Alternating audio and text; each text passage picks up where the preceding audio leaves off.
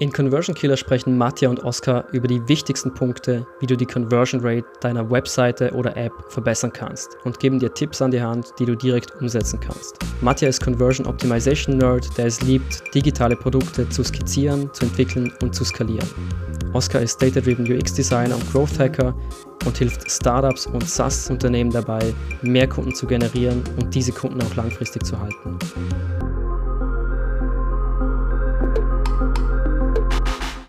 Wir werden heute über ein Thema reden, was viele unterschätzen, aber trotzdem maßgeblich für die Conversion Rate verantwortlich ist. Und zwar Distractions auf einer Webseite. Jetzt gleich am Anfang die Frage, Matthias, kurz als Introduction, was verstehst du denn eigentlich unter Distractions auf einer Webseite? Distractions sind Ablenkungen.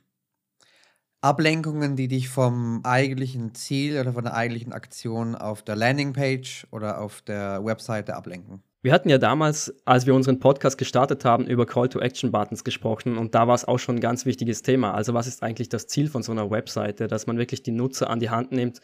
Und du hast da was ganz Spannendes aufgebracht und zwar diese, im Webdesign gibt es ja diese Rule of One. Eine spezielle Seite auf der Webseite sollte ein Ziel verfolgen. Nimm den Nutzer an die Hand und führe ihn zu seinem Ziel.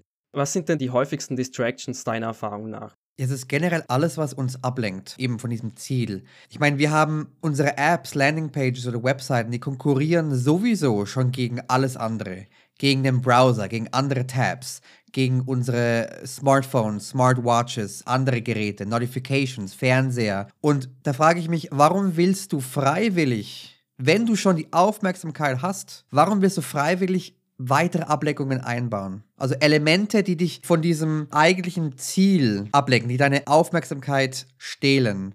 Sei es visuell oder andere Links, Slider, Navigation Bar, Social Media Interaktionen oder, oder Wegleitungen.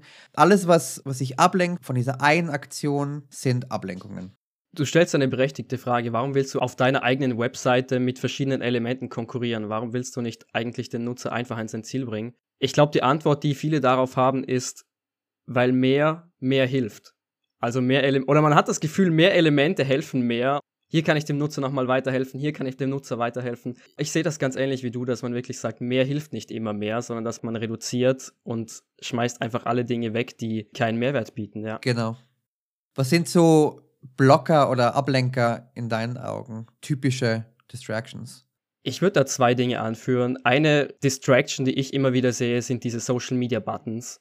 Gerade am Anfang auf der Website. Also zum Beispiel im Header-Bereich, Navigationsbereich, Social Media Buttons. Und was wir ja eigentlich erreichen möchten mit einer Webseite, wie du schon richtig sagst, ich möchte den Nutzer am, an die Hand nehmen, ich möchte ihn zu seinem Ziel bringen. Und ich möchte nicht, dass die Nutzer auf meine Webseite gehen, auf Social Media klicken, also auf Facebook-Icon zum Beispiel und dann irgendwelche Katzenvideos anschauen, mhm. sondern ich möchte den Nutzer, ich möchte den Nutzer möglichst lang auf meiner Webseite halten und ihn an sein Ziel bringen. Also Social Media Buttons ist so eine riesen Distraction, die ich immer wieder sehe und die ich bei jeder Webseite, die ich sehe, wirklich nochmal challenge und sage, macht das wirklich Sinn, das direkt im Header-Bereich darzustellen oder macht es mehr Sinn im Footer-Bereich zum Beispiel, dass die Leute einfach die Möglichkeit haben und sagen, okay, ich kann mich jetzt nochmal mehr über das Unternehmen informieren, aber ich würde es niemals ganz oben präsent in der Navigation oder im Header-Bereich darstellen. Und das zweite Thema, was dir sicherlich auch immer wieder in den Sinn kommt oder was du häufig siehst, sind Chatbots. Du machst eine Webseite auf und es springt dir ein Chatbot direkt ins Gesicht und du weißt eigentlich gar nicht, was sollst du jetzt eigentlich machen. Ich sehe schon, du lachst jetzt gerade. Was ist denn deine Erfahrung damit? Stell dir vor, du gehst in ein, in ein physisches Geschäft rein und sobald du ersten, den ersten Schritt in dieses Geschäft rein steppst, kommt sofort auf dich jemand zu und fragt, wie kann ich Ihnen helfen? und auf Website ist es noch krasser, weil eventuell als Erstbesucher weiß ich gar nicht, was hier angeboten wird. Worum geht's hier? Ich möchte doch erstmal mich umschauen, schauen, ob ich, ob ich selber checke, ob ich selber klarkomme. Und wenn die Chatbots gleich in der ersten Sekunde auftauchen, das ist für mich, das ist ein Red Flag, das geht gar nicht. Wie siehst du das? Ja, sehe ich genauso. Mir, mir, gefällt die Story oder die ja, Metapher mit, ich gehe jetzt in den, in den Laden rein und direkt kommt jemand auf mich zu. Ich bin nämlich auch der, der sagt, ich brauche jetzt keine Hilfe aktuell, vielen Dank. Ich schaue zuerst mal, was es so gibt. Und das passt eigentlich wirklich ganz gut, auch auf Webseiten. Also ich schaue, ich gehe mal rauf und komme vielleicht über Social Media, habe da einen Post gesehen, gehe auf die Webseite rauf und möchte mich zuerst mal informieren. Und ein Chatbot hilft mir da nicht wirklich weiter, weil da geht es meistens um Sales oder hast du offene Fragen. Die Fragen habe ich jetzt nicht, wenn ich auf die Webseite gehe. Die kommen dann danach, cool, vielen Dank für den Chatbot, dann gehe ich auf den Chatbot ein. Aber am Anfang möchte ich mich selber informieren und schauen, wohin führt mich die Webseite, wie kann sie mir dabei helfen, mein Ziel zu erreichen. Und ich finde deine Story wirklich passend, ja. Was sind denn so die, die Elemente, die dir jetzt häufig auffallen? Also wir haben jetzt über Social Media Buttons kurz gesprochen, über Chatbots. Sind es irgendwelche Elemente, wo du sagst, das sind die Hauptdistractions, die mir auffallen? Ja, sind eben Social Media Buttons, Social Media Integrationen, wo du zum Beispiel äh, die letzten Tweets oder, oder Instagram-Beiträge siehst. Also ich bin, ich bin ein Landingpage-Minimalist. Alles, was dem Ziel nicht dient, nehme ich raus. Das ist auch die Navigation Bar, also die Menüleiste oben. Nehme ich raus oder ich benutze Anker. External Links. Du hast eine Landingpage, eine Webseite und du verlinkst jemand anders darin. Vielleicht eine Quelle oder wie auch immer. Warum machst du das? Es ist wieder eine, eine, eine Möglichkeit für einen Besucher zu entfliehen. Und vor allem ganz schlimm sind Slider. Slider mit diesen Punkten oben, mit diesen Arrows, bringen deinem Ziel jetzt nicht direkt was. Generell würde ich diese Attention Ratio, die Link zu Zielquote, würde ich bei 1 zu 1 halten. Auf Webseiten sieht man oft, dass es ja 25 zu 1 oder 50 zu 1 oder sogar 120 zu 1, habe ich letztens eine Webseite gesehen. 120 Links für ein Ziel. Macht absolut keinen Sinn. Wie siehst du das mit Elementen wie, wie Videos oder, oder Fotos, Bilder, Visuals? Ich glaube, mit Visuals kann man wirklich viel erreichen. Gerade, dass die Leute auf der Webseite bleiben und nicht direkt abspringen. Wenn ich eine Webseite sehe, wo nur Text drauf ist, dann wird die Wahrscheinlichkeit, dass ich direkt abspringe, höher. Wenn ich coole Visuals habe, Bilder, die mich ansprechen persönlich, wo ich mich identifizieren kann, dann bleibe ich zuerst mal auf der Webseite. Aber immer wichtig, dass es nicht zu viel wird. Also zu viel Bilder wird dann wirklich Overload und dann weiß ich auch gar nicht, wohin soll ich eigentlich klicken. Und wieder, um, um den Bogen zu spannen auf unsere Call-to-Action-Button Podcast-Session. Das Wichtige ist immer, dass die Call-to-Action-Buttons da im Vordergrund stehen, dass ich weiß, hier komme ich weiter, hier kann ich mein Ziel erreichen. Also bei Bildern würde ich wirklich sparsam, aber effizient sein, effiziente Bilder einsetzen und eben nicht zu viele. Wenn wir schon bei Call-to-Actions sind, können Call-to-Actions auch eine Ablenkung darstellen? Das ist eine sehr gute Frage. Ich glaube ja. Ich habe mal eine, eine Study gelesen, ich glaube, so die durchschnittliche SaaS-Page hat um die, auf einer Landingpage um die 20 Call-to-Action-Buttons. Bei Distractions, du hast es gesagt, es ist wichtig, dass man eben diese 1 zu 1 Attention Ratio hält. Ja. Und dass man wirklich nicht zu viele Call-to-Action-Buttons verwendet. Gerade wenn sie auf unterschiedliche Dinge springen. Also wenn ich hier zum Beispiel habe Login, hier habe ich zum Beispiel, hier geht es zum Produkt, hier geht es zur Demo. Da wäre ich wirklich vorsichtig immer überlegen, wer ist meine Zielgruppe, was möchte die Zielgruppe erreichen und wie kann ich ihr helfen, dieses Ziel zu erreichen. Wie siehst du das mit, mit Call-to-Action-Buttons? Sehe ich äh, auch mal wieder genauso wie du. Wenn es zum gleichen Ziel führt, ist es okay, wenn es mehrmals präsentiert wird. Wenn es aber zwei Ziele gibt, dann ist es ganz, ganz wichtig, dass man, dass man entscheidet, welches Call to Action oder welche, welche Handlungsaufforderung primär ist und welche sekundär ist. Also beispielsweise könnte sein, dass du auf deiner Landingpage hast du registrieren und mit Sales telefonieren. Du entscheidest, okay, primär, sekundär.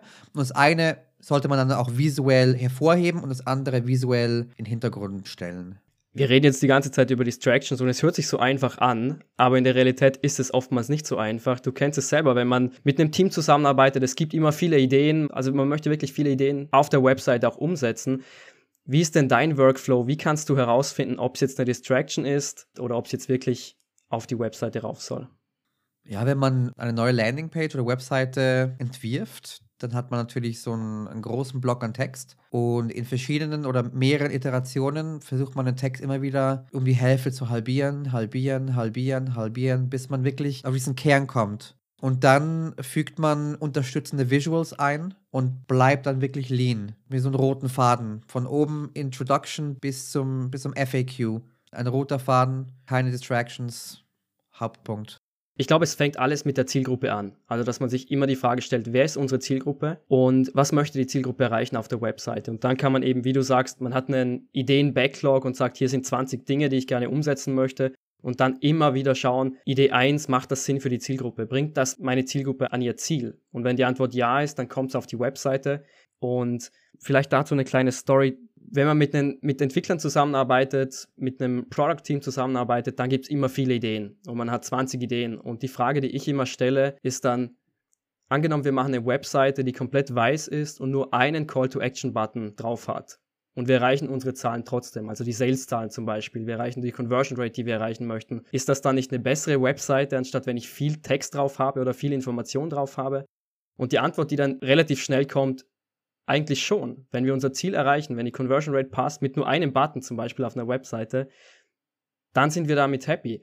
Also ich glaube, das beweist eigentlich ganz gut, wie du sagst, mehr hilft nicht immer mehr, sondern es geht wirklich darum, auf das Wichtige zu reduzieren und immer zu überlegen, was hat den Mehrwert für die Nutzer. Und man muss es auch immer testen. Also ich meine, die Best Practices oder Pro-Tipps, die wir haben, die kann man nicht auf jedes Projekt eins zu eins übernehmen.